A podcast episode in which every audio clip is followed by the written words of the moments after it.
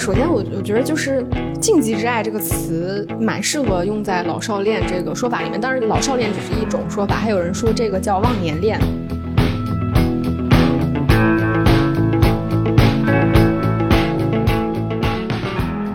我觉得女人是比较容易把这些边界给模糊掉的，但是男性是比较难去模糊掉这个界限。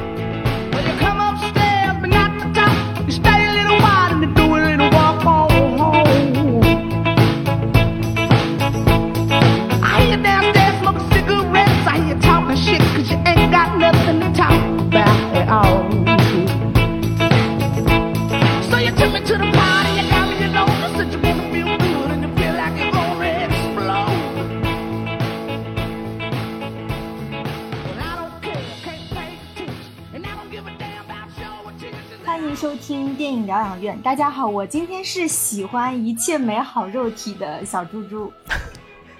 大家好，我是为了准备这期节目，然后被种草了很多小鲜肉的石头姐。好，那我们今天要聊什么呢？要聊一期禁忌恋爱的小专题。嗯。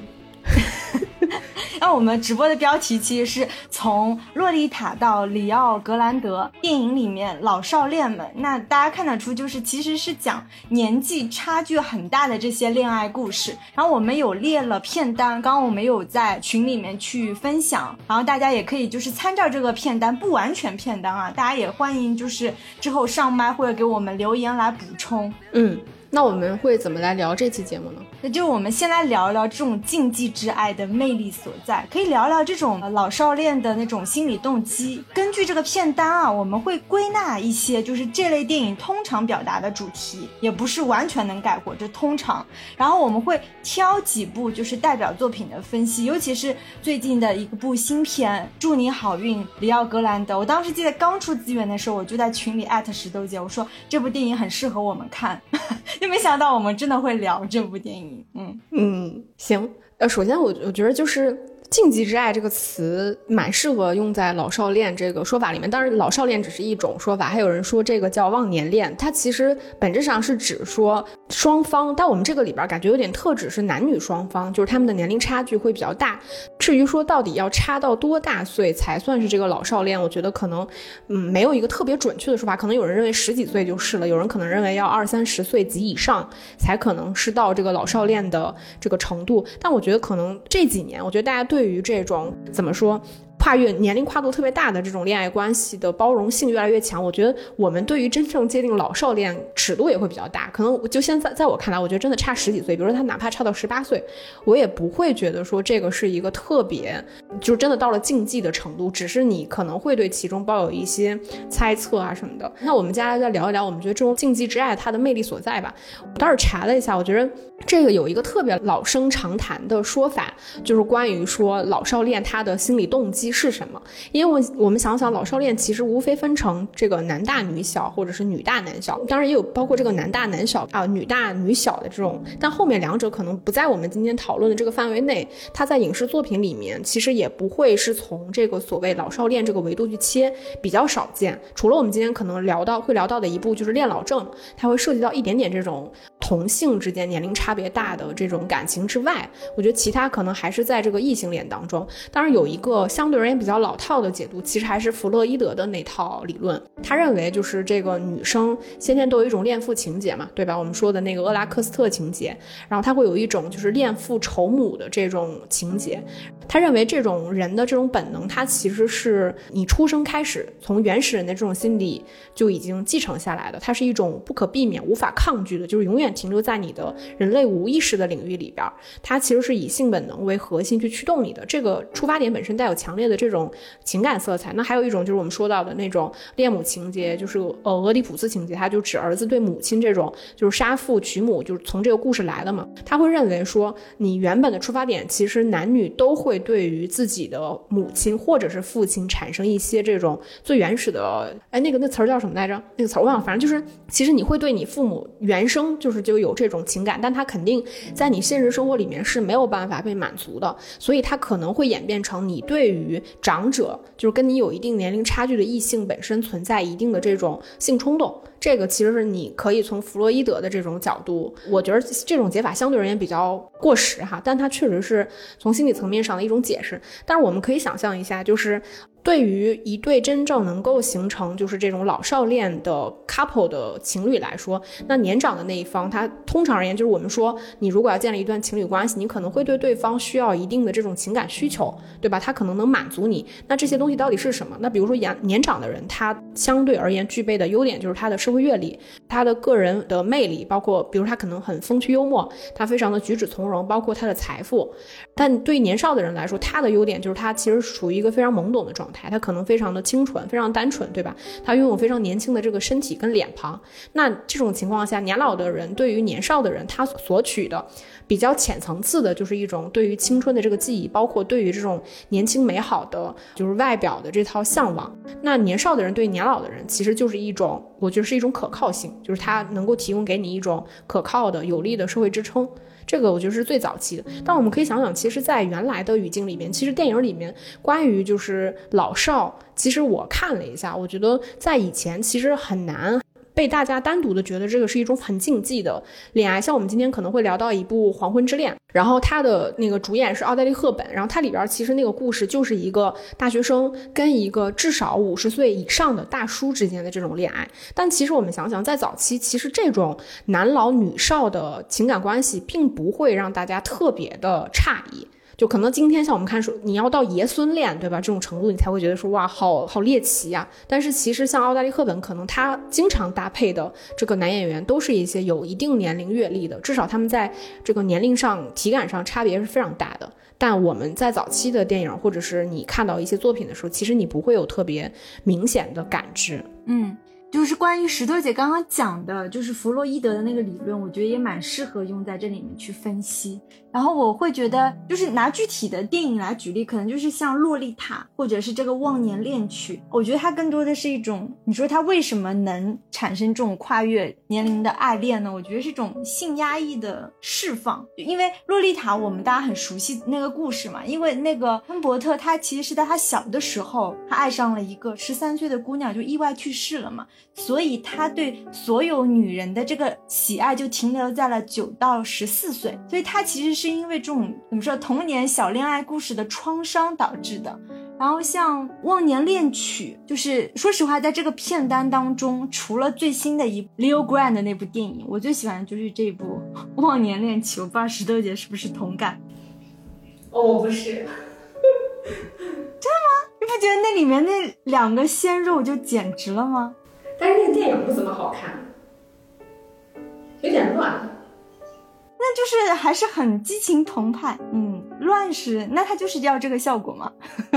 而且我真的也很喜欢那两位女主角，就是罗宾怀特和娜奥米沃茨，也虽然人家澳大利亚那个什么国宝级的女演员，然后跟相当于是一对闺蜜，分别爱上了对方的儿子，然后就是产生了这种很有一点点扭曲、有一点点不伦的这种爱情。我觉得这也是中，你要站在两个中年女人的立场上看，我觉得这就是一种性压抑的释放。一个其实是丈夫很早就死了嘛，另外一个就是我感觉跟她丈夫也是那种貌合神离的状态。然后第二点，我觉得还有一点就是可能是一种移情的作用，还是拿那个忘年恋曲来举例子。其实它影片一开始它铺垫了很多这一对闺蜜之间的这种情谊。就他们镇上的一些其他的男人总觉得他们俩是一对，不只是好朋友，他们俩可能是一对拉拉。但结果就是影片其实是急转直下，他们爱上了对方的儿子。我会觉得就是。他们在爱上对方儿子的身上，有一部分其实也是转移对她闺蜜的这种关系。我不知道我这样解读对不对，我有种感觉就很奇妙。一方面肯定就是因为他们俩的儿子也是年龄相仿嘛，对吧？就是我对我自己儿子的某种移情和我对我闺蜜的移情，正好完美转移到了闺蜜儿子的身上。还有一部分我觉得就是妥妥的肉欲，我觉得是更本能的吸引。我觉得在这类电影啊、禁忌恋爱等等，我们就是分析这个男女主角。他们俩如何就产生了这种恋爱的情愫，对吧？无论是你刚刚提到的奥黛丽·赫本那个《黄昏之恋》，还是说这个《洛丽塔》，甚至是像那个《朗读者》等等，我觉得就是基本上他的那种所谓的爱恋，那种 crush，就是 crush，一瞬间的事情。我觉得他更出于一种更本能的欲望，肉欲，我就爱上了这个比我小二十岁的男人，对吧？我就喜欢上了这个比我父亲还大的男人，等等。还有一个原因，我觉得可能是更大的一个社会背景吧，因为就包括我们讲的，就我们片单当中，其实时间最早的就是一九五七年的比利华尔德的这个《黄昏之恋》嘛。其实从那时候开始，我觉得整个就是像性解放运动啊、女权运动、平权运动等等的这种助推，大家对这种无论是跨越年龄的爱恋，甚至是跨越性别的爱恋，还是跨越种族的爱恋，整个的包容性提高很多。我觉得会助推这个男男女女在情感或者是在肉欲的寻求过程当中对自己的一种解放。嗯，我在准备的时候，我在想说，这种所谓的忘年恋，或者是说老少恋，它的禁忌感到底是哪里来的？就比如说，哪怕我们看到一些新闻上，一些现实生活里面真正的就是年龄差别特别大的情侣，你也会很好奇。那你不可否认，你就是抱有一种强烈的好奇心态去看待，说你你会好奇他们他们到底日常是怎么交流的，他们是如何爱上彼此的，就等等吧。包括他们对对方吸引力到底是什么？我觉得就是你会有强烈的这种窥探欲。然后我也在想说，这种禁忌感本身它到底是来自于哪里？我觉得第一个是来自于说它本身就是一种对社会规则的打破。其实我们可以想象，绝大多数它突破主流价值观的事物，就只要这个事物它足够的小众，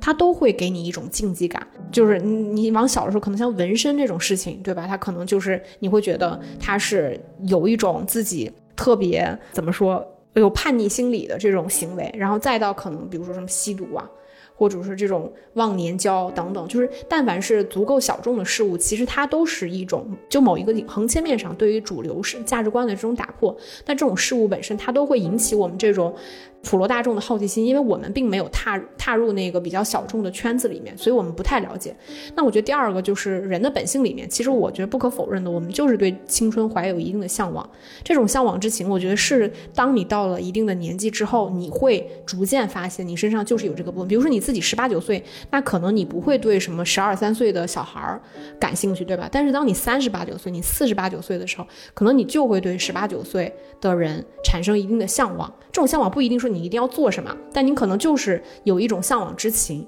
就是那种年轻的、鲜嫩的、懵懂的、美好的。我觉得它本身带有的是一种希望感。我觉得这个确实是人类审美的一部分。我们确实会认为那些年轻的、有朝气的东西，它是更加美好的。那我觉得，无论是男女也好，当他们有了一定阅历，然后当他们对于这种青春有了一定向往的时候，那这种向往的实现方式，如果它是以爱情的方式来表达出来，它就会形成一种竞技感。比如说，我跟小猪猪，我今天跟你说，我特别喜欢就是就是小鲜肉，对吧？那我可能就只是跟你聊聊天，就是在我们聊天的这个过程中，其实它并不带有竞技的色彩。但如果我今天真的跟一个小鲜肉谈恋爱了，那可能对你来说，它就会有一定的竞技感，对吧？你就会觉得啊，你们是怎么谈恋爱的？我觉得主要是来自这些方面。我觉得还有就是，你不可否认，就是真正能够发生忘年恋或者是这种老少恋，它在现实生活里面真实的场景是这些人本身就会存在一定的社会关联，比如说师生。因为你像我们现实生活里面，我如何跟一些年纪特别大的人，或者跟年纪特别小的人建立一些关联性，它是需要一些契机的。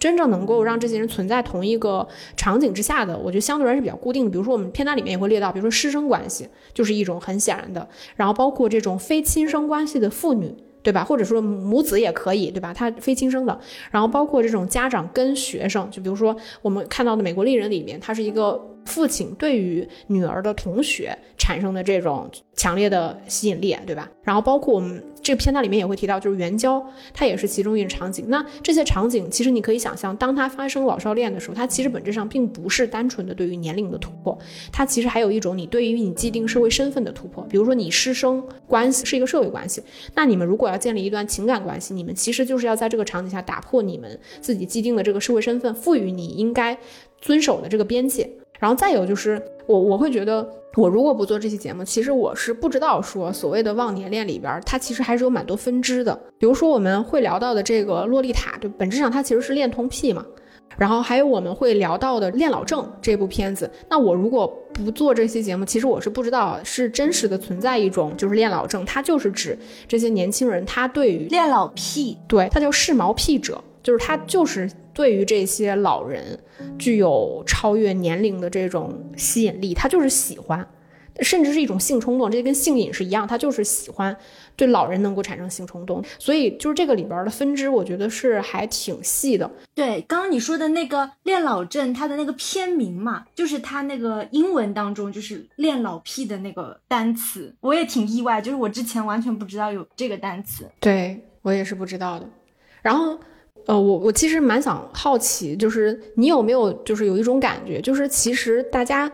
在知道一对就是忘年恋的恋爱的时候，其实我们下意识的会拒绝承认这个恋爱里面是有一种真爱的存在的，就是我们会各种试图去找证据证明他们是因为某些原因才在一起，比如像你说的所谓的移情，对吧？所谓的这种初恋就逝去的初恋的这种情感满足，然后也可能是出于所谓的就是什么呃，你可能是对他的贪图他的什么社会地位跟财富。对，就是我们仿佛就是找各种理由，想要去拒绝承认，在忘年恋里面可能是有真爱的存在。你有想过为什么吗？我刚刚听你讲，就是这些禁忌点在哪里，我就想到，其实如果归结为一点的话，可以看出，就是所有的恋爱关系，它只要经不住大众的凝视，它就存在这种禁忌。然后因为这种禁忌，一方面其实你是胆怯的，因为我们看到这个片单里当中的男女主角，几乎他们都有个很大的障碍，就是他们不太能够向公众、向他们周围的朋友、亲戚去披露这段感情，对吧？他们都会经。经历过这样的一个跨越的障碍，嗯，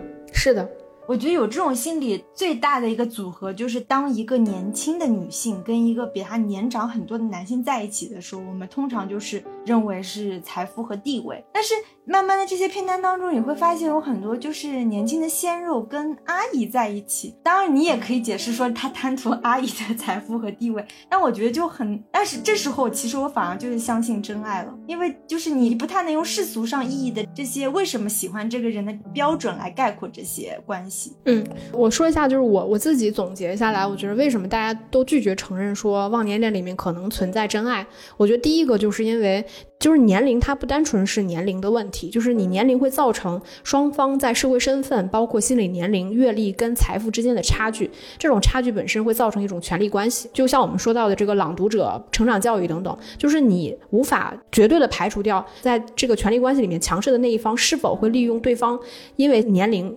的不成熟造成的，就是你可能以各种方式引诱他、诱骗他。对吧？因为另外一方他其实不够成熟。当你站在一个成人的视角上去看待这种，就是因为年龄差距造成的这种权力关系所引出的这种爱情关系的时候，你会怀疑这个恋爱本身它的决定性。年纪小的那一方他是否是出于一个理性下的判断，甚至他哪怕下了一个判断，你会怀疑他的判断是否足够的理性。然后再有，我觉得就是在早期的时候，前面也提到了，其实，在早期的时候，我觉得老夫少妻它并相对而言，它并不是非常的少见。就像我们今天会聊到一部九七年的，就是《洛丽塔》，当时它翻译成这个“一树梨花压海棠”嘛。我说大家知不知道这句词其实是苏轼说的？苏轼就是当时知道，就是宋朝的时候有一个词人，当时那个词人叫张生，他娶了一个小老婆，就是他八十的时候，他娶了一个十八岁的小妾。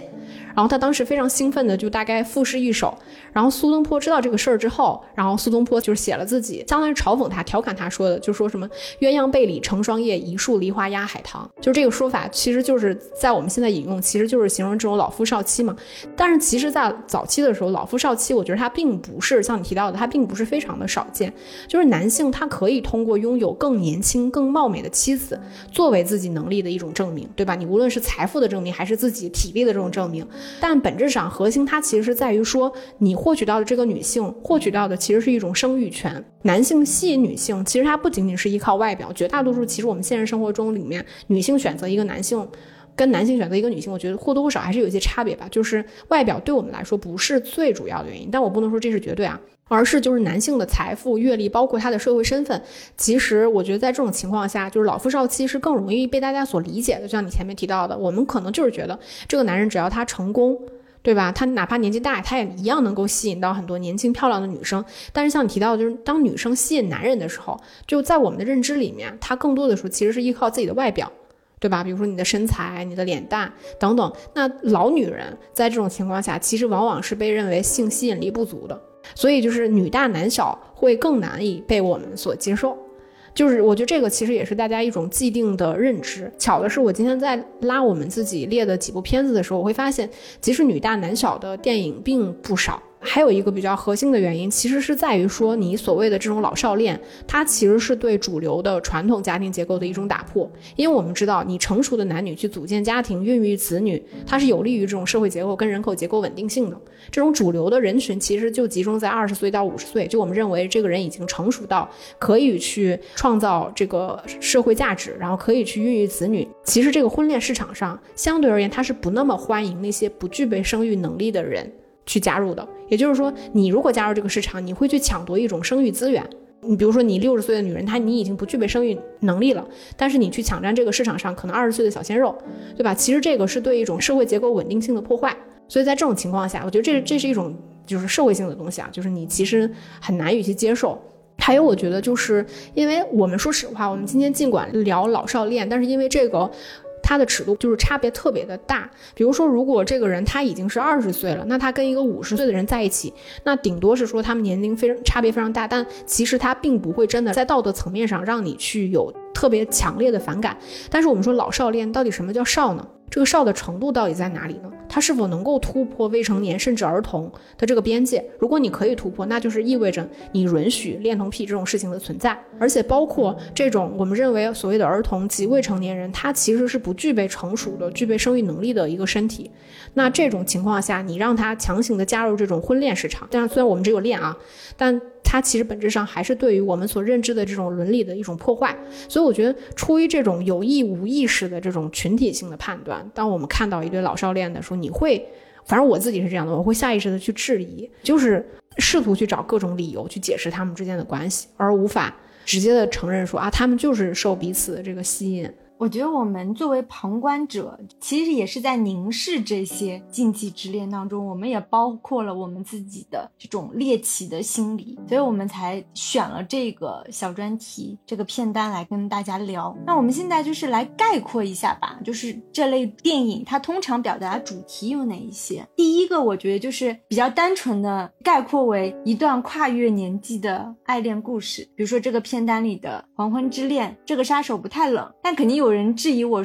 很多人都会觉得这个杀手不太冷里面的这个恋爱情愫太少，因为它其实还是比较怎么说模糊的，对吧？它其实并没有太定义这种恋爱关系。还有纯恋爱故事的，好像没有，对吧？在片单当中没有。哎，纯恋爱关系的为什么忘年恋曲不算呢？因为我忘年恋曲把它归类为另外一个，不过也可以，它也算是跨越年纪的爱恋故事。主题二，我觉得就是它展现，比如说特定时期、特定地域女性的生存状态或。危机的这样的一个主题，比如说《热带雨》这一部就是陈哲一导演的，然后他是讲在新加坡的，刚刚石头姐也介绍的，她是一个高中的教中文的，在新加坡的一个女老师，然后就是相当于她跟她丈夫的关系也非常不好，然后她一直想要一个自己的孩子，但她一直都没有成功，然后她跟她的这个男学生，这个男学生就是虽然不说很帅的那种男学生，但是也感觉是比较 strong 的 男学生。对吧？我觉得这个主要是展现这个女人，她一个女教师，她的一个生存状态、生存危机。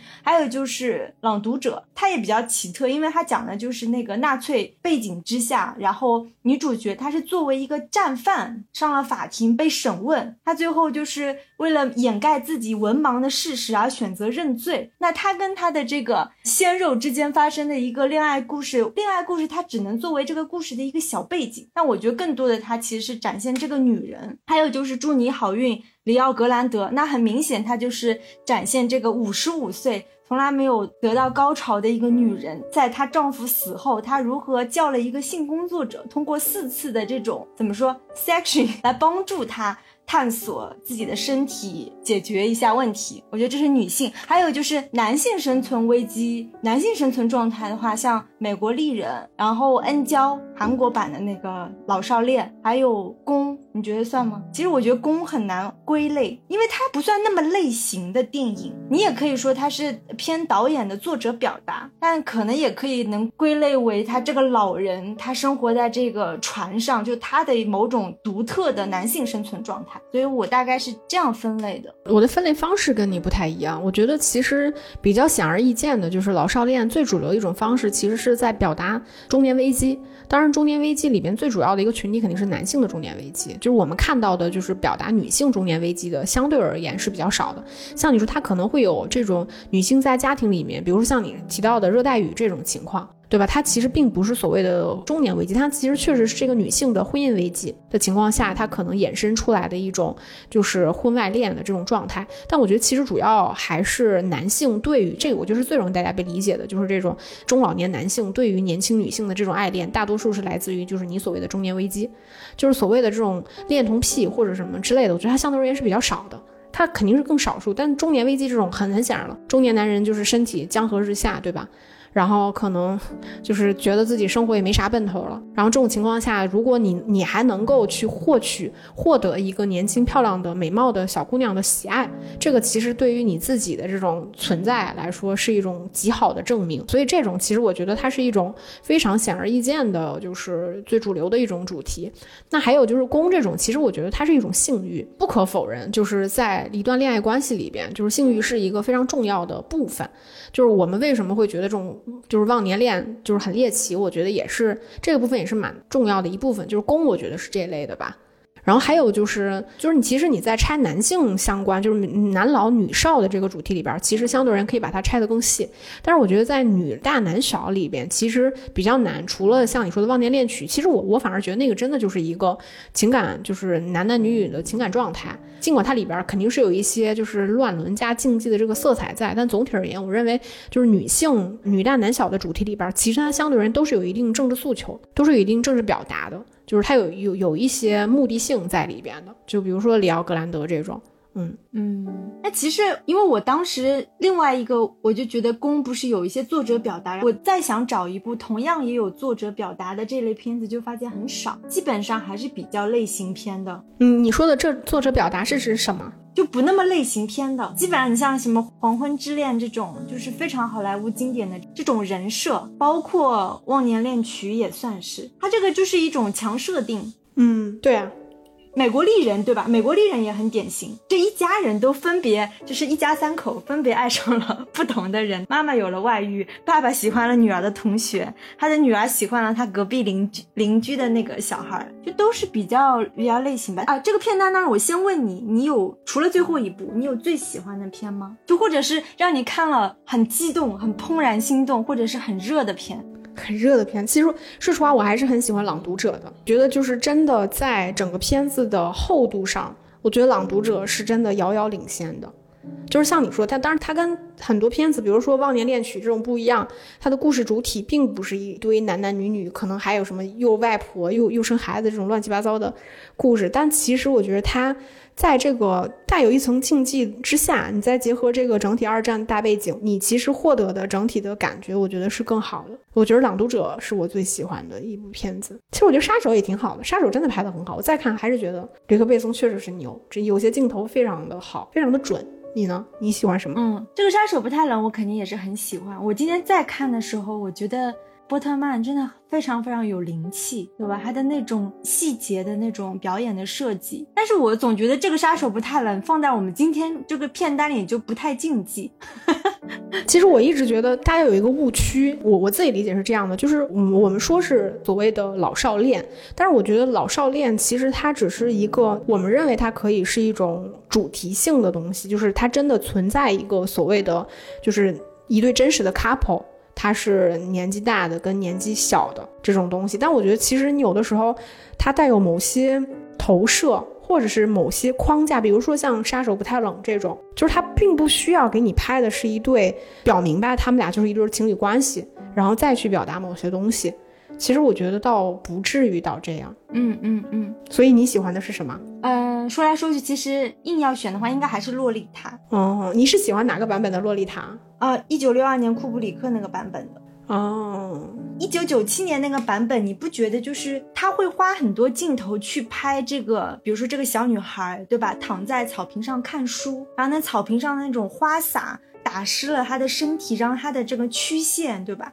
身体若隐若现，对吧？那个小姑娘涂着那个红色的口红。然后那个男主角就望着他这个妓女，那种就他给了很多，我觉得怎么说，非常非常洛丽塔的镜头，反而我会觉得他破坏掉库布里克拍的那个版本，他其实是比较，我觉得还是比较微妙的，对吧？就是他们俩之间的，那我们就开始讲吧，按照片单吗？不，不用吧，我们就可以按照时间线来，然后聊一些我们认为可以去聊的片子吧。啊，可以啊，嗯，那我们就从那个《黄昏之恋》开始聊吧。就是我们前面其实也提到了一点，就是那个比利怀尔德导演跟编剧。然后它的主演是我们就是应该是全人类都很喜欢的女神奥黛丽·赫本。这个故事其实我觉得现在看起来就是是一个非常好莱坞时代的泡沫的，就是那种浪漫的泡泡，对吧？它其实是就是给你讲一个浪漫的爱情故事，你可以把它看成是一个肥皂剧一样的剧情。就是好莱坞对于异国，就是其实它是发生在法国巴黎嘛，就是好莱坞对于法国巴黎的绝对极致浪漫爱情的这个想象，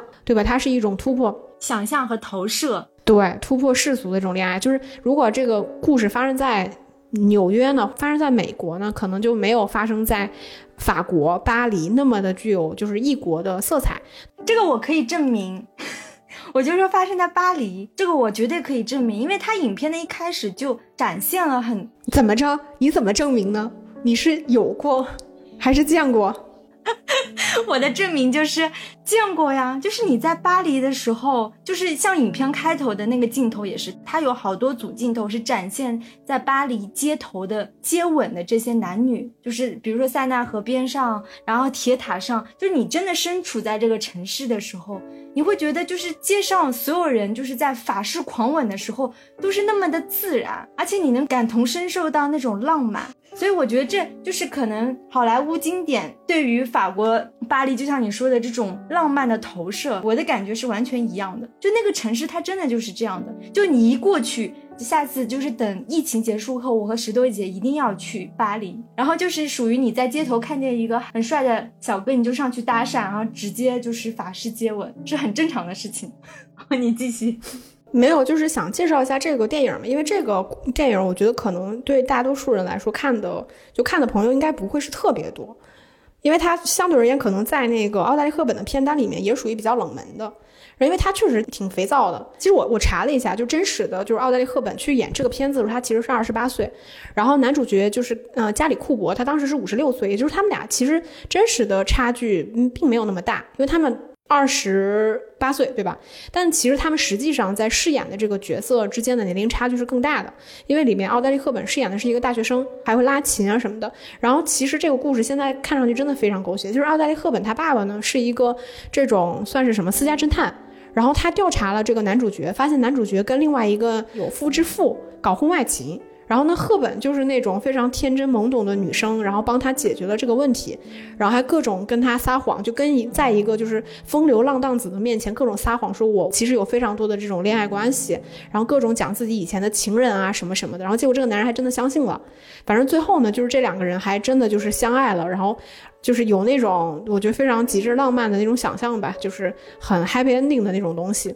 所以你现在来看这个片子的时候，其实它虽然是一个就是老少恋。但其实你不会带有任何所谓的批判的色彩，或者是你觉得特别不适，它其实就是在给你拍一个纯真的少女跟一个就是其实是上流社会，因为里边那个男主角弗兰肯，他是他是美国人嘛，然后他是就是那种。大亨特别有钱，然后又风流倜傥。包括阿黛丽·赫本里面去如何获取获取到这个男人在干什么，他其实是翻杂志才能看到这个男人在干什么的，就是非常符合我们在现实生活里面想到的，什么样的男人能获取获得一个像奥黛丽·赫本这样的女神、年轻漂亮的女神的喜爱呢？那他一定是要一个成功的风流倜傥的男性。所以这个片子我觉得大家就是可以看看乐呵，毕竟你看奥黛丽·赫本，她还是非常美的，特别的瘦，然后穿的那个裙子也特别的美丽，然后她也是一个很单纯的，就是很泡泡的，就是爱情故事。我觉得这部片子挺奇妙的，就是你说她的视角应该还是从这个奥黛丽·赫本这个女孩的视角来出发的吧，因为她她是有一个像少女恋爱观的养成和确立。因为说实话，她这个懵懂的少女，她对整个爱情是什么，她对她的认知其实是来自于他偷看他父亲就做那个私家侦探的那些档案当中，他的父亲是专门是查那些。就是什么有外遇的这些侦探，所以在这些档案当中，给这个少女构建了一个我觉得是很奇怪的，然后又很很很奇妙的一个情感世界。所以这个少女会爱上这个看上去对吧风流倜傥、特别不羁的一个老男人。对，当然这个我觉得时代不一样了，就是你现在看起来你会觉得这个故事真的很奇怪，对吧？一个少女。就是为了去解救一对就是搞婚外恋的情侣，然后呢，现场还会直接就就是出轨的一方还会现场就去勾搭，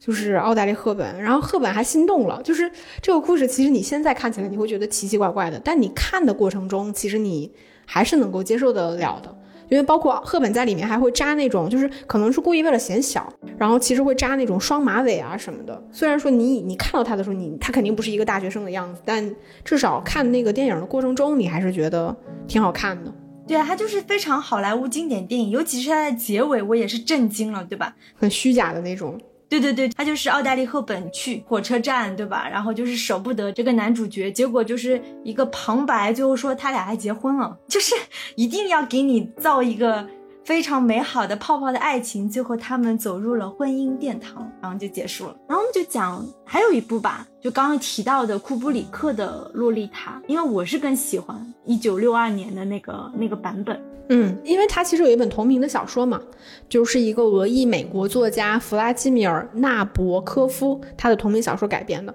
那其实比较为我们大家所熟知的版本就是两个版本，一个就是你提到的你更喜欢的六二年，就是库布里克导演，然后詹姆斯·梅森跟。呃，苏莱恩主演的那个版本，然后还有一个就是九七年那个版本。其实我我自己认为这个版本它是更贴合，就是纳博科夫的那个小说的整体设定，包括那个故事结构，其实它它都更符合就是那个小说原著里面的那个样子。然后他的导演是阿德里安·莱恩和史蒂芬·西斯两个人联合导演的。然后他的主演就是杰瑞米·艾恩斯，我觉得真的太帅了。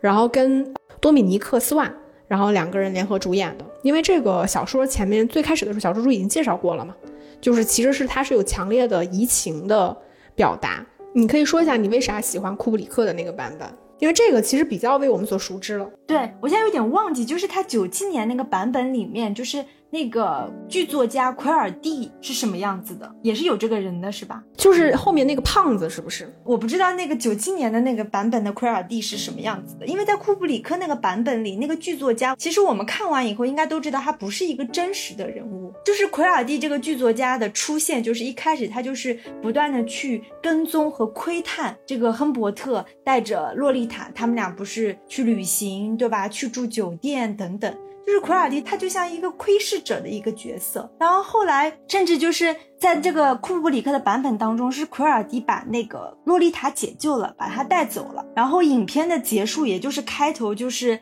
亨伯特他枪杀了奎尔蒂，你会觉得奎尔蒂他更多的就是像刚刚说他是窥视者，那很有可能他也是一种，我觉得是关于亨伯特他这种爱欲的那种投射，或者是他想象中的竞争对手，但同时也很可能是他自己。所以我会觉得库布里克的这种处理是原著小说当中，就是你想你要造一个虚构者的这个形象来帮助你完成。亨伯特他很多不能表达，就是不能在这个人物上表达的东西，他投注在奎尔蒂这个角色上，我就觉得很很微妙。嗯，因为九七年那个版本，我觉得他其实更多的是站在了就是杰瑞米·艾恩斯饰演的这个男主叫什么亨伯特，对吧？其实是站在他的立场上，他整个的故事结构相对而言，我觉得更贴合小说一点。他上来的时候，其实先交代了这个男人他过往在童年里面暗恋过，就是跟爱恋过一个同年龄段的这个女生。但我们看电影的时候，我觉得他应该是为了消解很多你真的对于这种就是未成年人恋爱，因为他当时设定非常小嘛，十三岁，你的体感上你看上去其实他们的年龄就是那个女生她会更成熟，就是那个安娜贝尔。那个角色他其实会更成熟一点，然后他上来的时候其实是先交代他们在童年有这样一段无疾而终的爱情，然后才是他来到了这个地方，然后碰到了洛丽塔，然后。呃，包括因为这个里边，我们能看到，就是杰瑞米·艾恩斯他的外形其实本身就是带有一定忧伤的那种，因为他真的很知识分子的那种感觉，就是也是那种温文尔雅的那种形象，所以他对于就是反正至少我看起来的时候，你会觉得他对于女性其实是一个挺有吸引力的男性，然后在这个里边，我觉得。关于他对就是洛丽塔的感情，以及就是洛丽塔对他的这种勾引，我觉得会更加的明显。因为我们知道小说里边，其实洛丽塔她并不是一个就是绝对无知懵懂的少女的形象，其实她本身就是带有一点你很难说似是而非的这种勾引，就是她自己可能未必绝对完全的清楚自己在干什么，但是她知道她这样做会获得到她想要的东西，比如说我想要钱，对吧？我想回家，就是等等，她其实会懂得利用她这些。对这个男人，就是其实你看这个电影，你会觉得他其实更像是洛丽塔对这个亨伯特他的控制，以及亨伯特他无法摆脱掉他自己心灵的那个孽障的感觉。所以那个电影，我觉得他看上去就是说实话，就是那种情欲的色彩会更浓厚一点儿。就包括两个人之间那种若有似无的身体接触啊，包括因为他要消解这种就是老少恋之间给我们带来的那种生理不适感，所以他拍的非常的隐晦，他是有很多很琐碎的镜头去。拍摄这种情欲的部分，我觉得，所以你看起来的时候，这个电影我觉得挺好看的，因为它确实男女主角选角都很好。但是就是回到库布里克的那个版本里边，我觉得他其实会对于表达就是这两个人，就是亨伯特跟洛丽塔两个人很很丑陋的那一面，我觉得他表现的是更加冷酷的。就库布里克其实丝毫没有美化部分，他完全就是在直接的告诉你这个恋爱关系的畸形，以及这个恋爱关系时时刻刻存在的这种危险性。像你说，他安插了一个就是旁观者的角色，这个角色其实就是在为了提醒我们说这段关系本身所具备的危险性质。但是我们看九七年这个版本的时候，你会觉得这种危险更多的来自于就是亨伯特他这个角色对于这种关系的沉沦。和无法把控，以及被这个女人的摆布，我觉得是更偏这个层面。所以这两个片子，我觉得还气质差别上还是挺大的。对，而且因为库布里克他是用黑白片去拍的，所以就是他有的时候一些镜头你会觉得有一种制造恐怖悬疑感的，对吧？比如说他们俩住一个房间，就照理来说，那个亨伯特他其实应该睡小床的嘛，然后洛丽塔是那个睡那个大床的，结果就亨伯特称洛丽塔睡着的时候，他从那个卫生间走出来，然后灯一关，就是完全黑暗，他再从阴影里走出来，就是他他制造很多这种镜头，就故意把你描绘的就是。很恐怖悬疑，或者是他们俩进那个酒店房间的时候，亨伯特他就要探出他的头，就往那个走廊里看，他就不断的在寻找，就有没有人跟踪他，他就是这种鬼鬼祟祟，就是他心里那种愧疚感的东西，我觉得是比较强烈的。再加上就是他因为黑白片嘛，他没有九七年那个版本，我说拍的这么 肉欲。对，这么色情，嗯，那么色情，确实是这样，嗯。不过大家如果没有看过的话，我觉得这两个版本都可以去看一下，正好比较一下。但是我真的觉得杰瑞米·艾恩斯太帅了，就完全长在了我的审美点上。就这样的大叔是可以，对，就是你看这个片子的时候，你真的会消解掉一些这种这种畸形恋爱带给你的不适感。嗯，那讲下一部，就是我想先聊一下，就是九九年的《美国丽人》这部片子是由就是萨姆门德斯导演，然后凯文史派西跟安妮特贝宁，然后以及索拉伯奇主演的这么一部片子。这个片子其实也是声名在外，就是我觉得我最早就是也是被这个片子的海报感觉是挺猎奇的，对吧？就它看上去就是一部非常性感的电影，但是说实话，我这次重新看的时候，我对这个片子有了新的认解。深的新的认识，因为原来的时候我只会觉得这个就是一个中年危机的男人对于这种青春少女的向往，看上去他其实就是这样一个故事。包括这个男人，他可能就处在一段无性婚姻里面，然后那种无趣的工作，你干什么事情都打不起精神来。然后当你偶然的契机遇到了一个年轻貌美的这个女学生，叫安吉拉。之后，然后你会受他若有似无的这个语言的挑拨跟蛊惑。其实这点我觉得跟洛丽塔有一点点像。就比如说这个安吉拉说说，哎，其实你爸爸挺有魅力的，就跟他女儿说，然后也说啊，如果你爸爸就是身材特别好的话，那我也会想跟他发生点啥。当他说这些话的时候，他其实只是你你懂吗？就是那种年轻的小姑娘随便乱说的。但这个大叔呢，就会非常的上心，对吧？他真的就是开始很认真的健身，然后企图重振。雄风。然后在这种情况下，他遇到了包括妻子出轨，然后他的婚姻失控，最后其实是当他试图发现真正自己的生活走向一种脱轨状态的时候，他试图去杀闸，试图去停止的时候，却死在了这个同性恋邻居的这个枪下。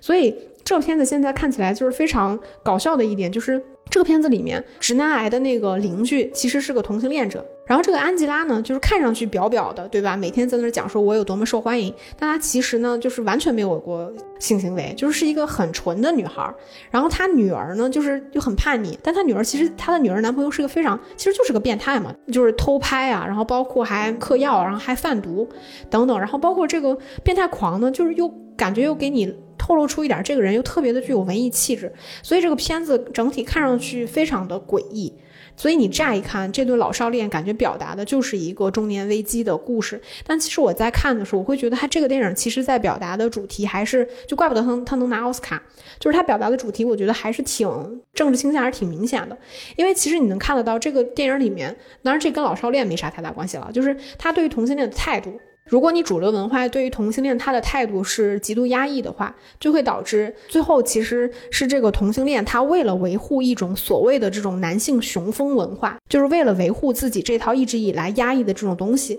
然后导致的这场悲剧。对，其实这个就是你都可以去说，就是当你的社会在鼓吹，比如美国社会你在鼓吹说男人就要有男人的样子，女人就要有女人的样子的时候，那有一些人就会受困于这种情绪、这种文化压抑之下。发生这种人文悲剧，因为比如他这个爸爸，他爸爸还是从军的，然后他爸爸其实还有一定的暴力倾向，然后极度的压抑自己。极度的厌恶自己的同性恋邻居，但在这种情况下，他内心深处反而是一个同性恋。然后还有就是这个里边包括年轻一代的这种精神危机，就是这种年轻人他的生活其实是非常空虚的。你所谓的性解放，然后包括整个文化大解放之后，其实这些年轻人在做什么？他们可能是在性解放，然后可能是在吸毒，然后可能是非常消极的，然后甚至还想杀了自己的爸爸。这种文化，它对于年轻一代的瓦解。就是他们精神的瓦解，我觉得是非常恐怖的。包括这个里边，其实我觉得更多的是一种中产的危机，就是所谓的中年危机啊。其实我觉得它是一种中产危机，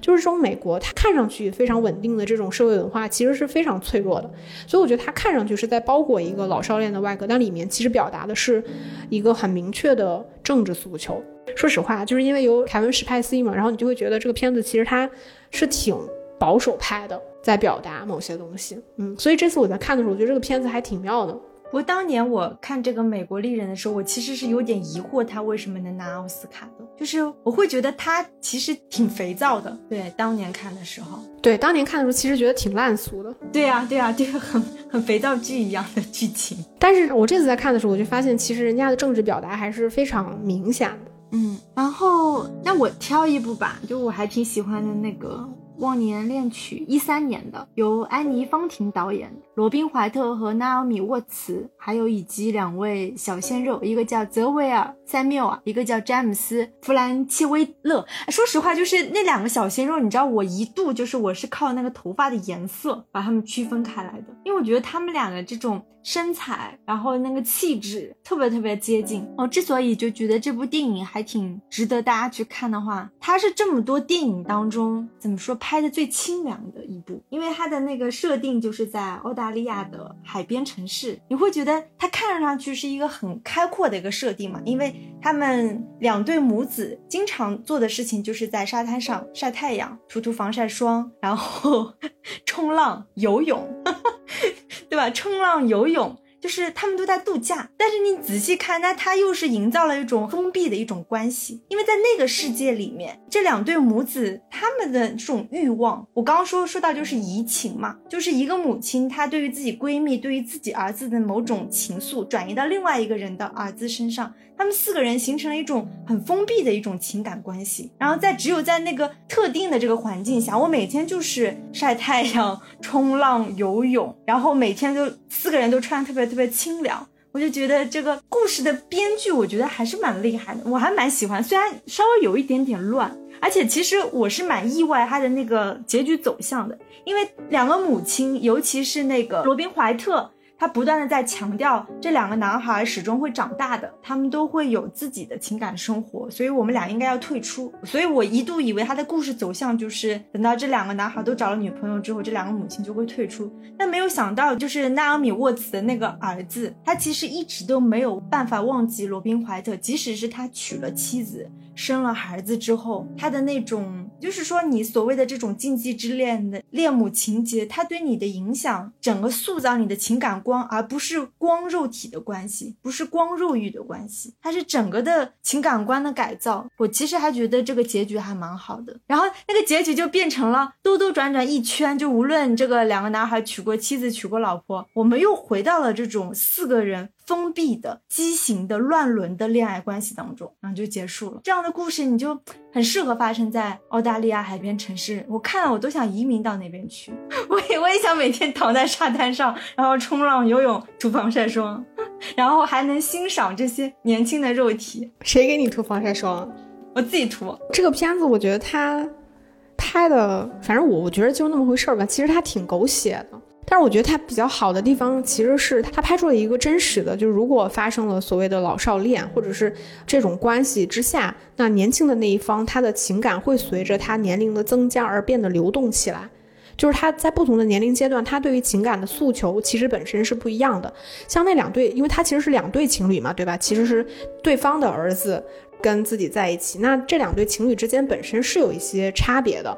就是我，我也我也忘记名字，那个金头发的小哥，他其实是真心的喜欢另外的那个阿姨的，他是发自内心的喜欢。但那个纳奥米沃茨，他的那个就是黑头发的小哥，其实跟他的开始本身是觉得有一点顺势而为的，他是存在一点报复心理开始，所以就是他们的关系并不是一个看上去并没有那么认真的情侣关系，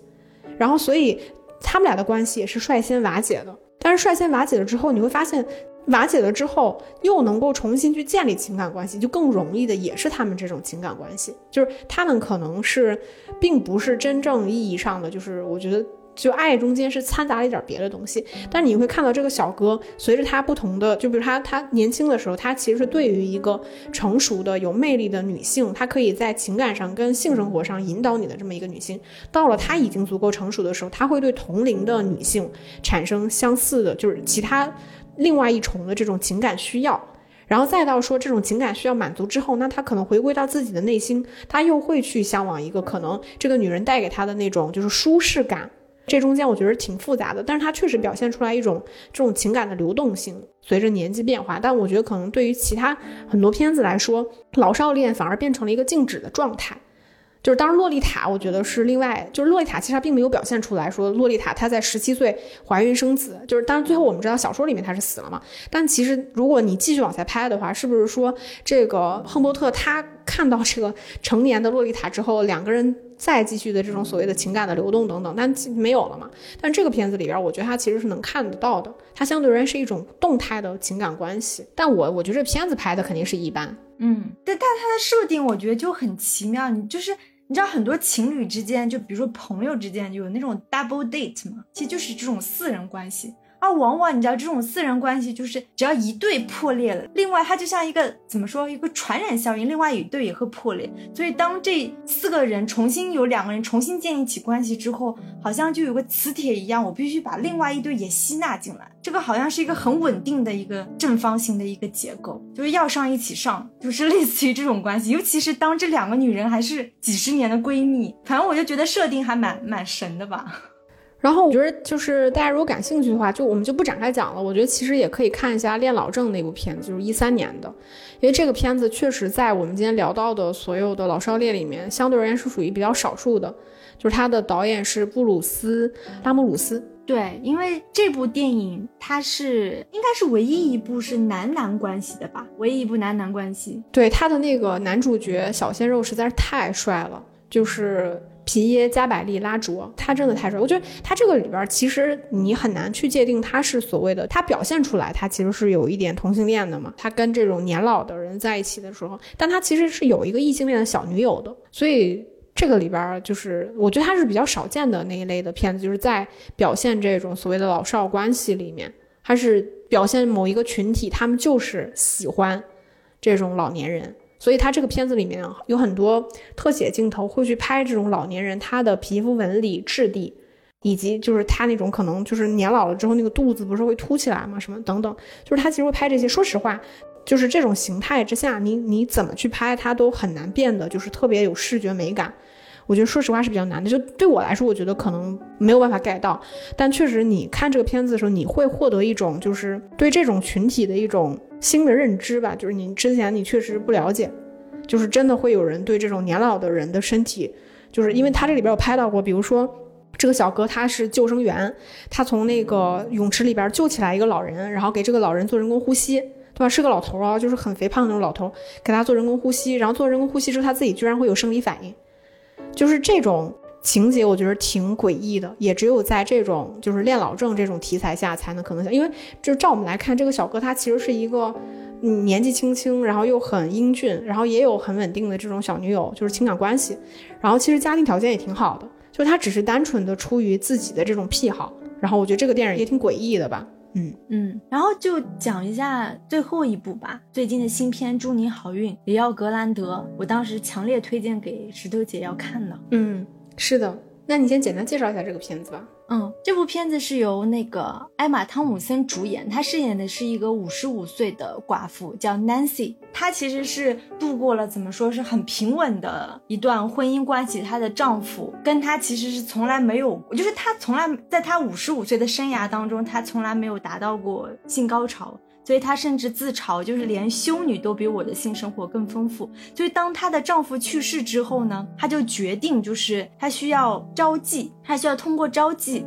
来达到，就是她重新去探索自己的身体，她想要达到这个性高潮。我不知道为什么我解释成这样，但是确实是这样。他其实通过啊，跟这个 Leo Grand 在电影当中，他其实也是自嘲，他是一个叫性心理治疗师。他通过 Book 这个小男生四次的会面，一步一步实现这种递进式的他对于身体和心灵的探索和解放。所以第一次的时候呢，Nancy 他好几次都犹豫，就是要不要继续，他想叫停，因为他其实对于就是招压这个事情，他本身心里还是有很多犹疑和猜忌的，对吧？他甚至通过质疑，就是 Leo 从事这份工作的动机和价值，因为他通过抨击别人嘛，他回到他自己回到某个道德制高点，从而来保护自己。但呢，但是第一次会面他还是经不住诱惑，因为 Leo 实在太帅了。嗯，然后到第二次会面的时候呢，这个 Nancy 姐姐瞬间你就感觉她穿的衣服也变得就是说宽松一些了，然后感觉是那种真丝材质的衣服。她甚至拿出了一份尝试清单。就是他写了他这一辈子就是想要完成但从未做过的各种体式和探索嗯，结果他们就尝试了也很完美。那第三次的时候呢，却是一次不欢而散的这个经验，因为这个 Nancy 她去调查了这个 Leo 的真实姓名和身份，然后从而让这个 Leo 的这个美好的人设破灭之后，他们俩就是其实是相当于吵了一架。然后第四次会面呢，那很自然的肯定是和解，而且这一次会面他其实是引入了一个闯入的第三。者其实是一个呃，Nancy 曾经教过的女学生，是在这个酒店打工的一个服务员。那经过这个尝试呢，他们俩其实达到了某种和解。然后这个女主角 Nancy 也第一次体验到了她的高潮。这个 Nancy 通过这个满足自己的欲望之后，她和她自己和解了，并且这个 Leo 也通过跟他家人的这个关系达到了和解。差不多这个故事是这样子的。嗯，我觉得这个片子我后来看了两遍，就是我是觉得它。挺神奇的，因为其实这个片子它的诉求其实是关照这种老年群体的性需要嘛。因为像里边就是艾玛汤姆森她饰演的这个角色，她其实很明确的表达过，她虽然已经是一个中年妇女了，但其实她身边不乏追求者。但这些追求者呢，大多数是同龄人，但她其实期望的就是想要跟一个年轻人去建立一种这种身体关系哈、情感关系哈，其实还是有这方面的相关需要的。所以他这个里边。这个电影大多数的场景非常单一，就是在那一个酒店的房间加一个就是相当餐厅，但是角色就那么几个，角三四个角色，它的故事组织其实相对而言是比较简单的，然后大多数的就是情绪跟情感的推进是靠两个人在这个相对而言比较固定的空间里面去谈话交谈。就是聊来完成的。但前半部分其实都是围绕着艾玛汤姆森这个角色来去进行的，因为他蛮神奇的。他年轻的时候，他是一个就是宗教相关的一个老师，所以他对于这种就是清规戒律这种教条，其实是非常严格遵守的。包括他其实还曾经在做老师的时候，对他的学生进行过荡妇羞辱，就类似于就是说你要你要检点。就是类似于像这样，然后包括她的生活，其实她是那种非常的，我觉得是性压抑的那种女性。那这种女性去招压，以及就在这个过程中，她推进的过程中，其实需要让观众站在她的立场上去不断的接纳。就比如说他，他会很多，我觉得看的这个过程中，其实也很符合我对就是他们这这对情感关系的这个推进。比如说这个 Leo 为什么要去做这份工作？他真的能对这个女人产生兴趣吗？就是类似像这种，我觉得其实是站在我观众的立场上，其实我也非常好奇的这种问题。所以他整体的推进，我觉得是挺好的。包括他去推进就是艾玛汤姆森这个角色，他为什么想要去？就这个女人她不幸的一生。就是以及他的需要无法被满足，他甚至无法对别人说出口的这种压抑的情感需要，我觉得其实是在这个片子里面被建立的非常好的。因为像我们前面提，就是我们虽然没有展开聊，像《朗读者》那部片子，其实它里边就是那个凯特温斯莱特，她跟那个小男生在一块儿的时候，其实他在电影里面的年纪，他其实是个三十六岁，然后那个小男孩呢，其实是个十五岁。我们去看那个片子的时候，你能直观的感受到他们两个人的关系其实有点像是母子恋，就是那个年龄差距感是非常大的。但是他其实并不需要帮观众去建立一种说为什么他们能够彼此吸引。比如说你看到就是凯特温斯莱特，她对于这个小男生的吸引力是很直接的，因为她其实还是个身材非常好的女性，然后她是那种具有成熟女性的魅力等等，就是她不需要去建立这种认知。但是落到像我们看这部就是那个。呃，里奥格兰德的时候，因为艾玛汤姆森，我觉得他其实，我觉得他有一点，我我不太确定他是否在拍片之前有刻意的去让自己的身材再走样一点，就我不太确定啊。但是其实你看到的他的样子，他拍这部的时候他已经六十二岁了。对，我不太确定，就是他是否有故意，还是说那个就是他本来的一个状态。但其实他是需要让观众去建立说两个人能够建立一种身体关系的这种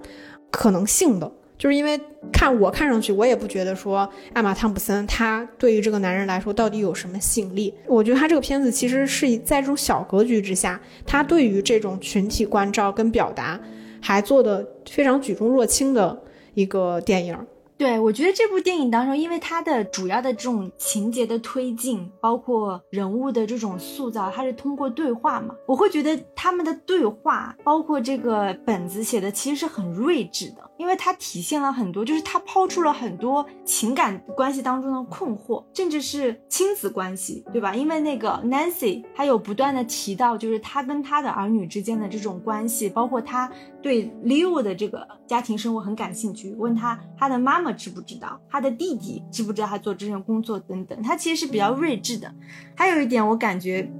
就是所谓女性的这个终极性幻想跟可怕的现实，都在这一部电影当中。体现了，就是很多看完这部电影的都说，哦，原来最懂女人的是鸭。这句话 真的真的是这样子，因为这个利欧关这个人物，他其实是代表着女性的一个，我觉得最终幻想。首先，她的外貌，她的身材；其次，就是她很善解人意，她非常懂女人，温柔。她甚至她的说话，她一点都不粗俗，就是她摒弃掉了很多我们想象中的，就是你是个性工作者，或者是你在这种怎么说姓氏当中，你你的满口粗话脏话，他反而是能用一些很很高级的一些词汇，他特别有服务意识，他很会做情绪按摩，对吧？那你说这样的男人，他就是一个。女性的最终幻想啊，但是可怕的现实是什么？就是所谓的，就是这个 Nancy 的这个去世的丈夫代表的这一类男性，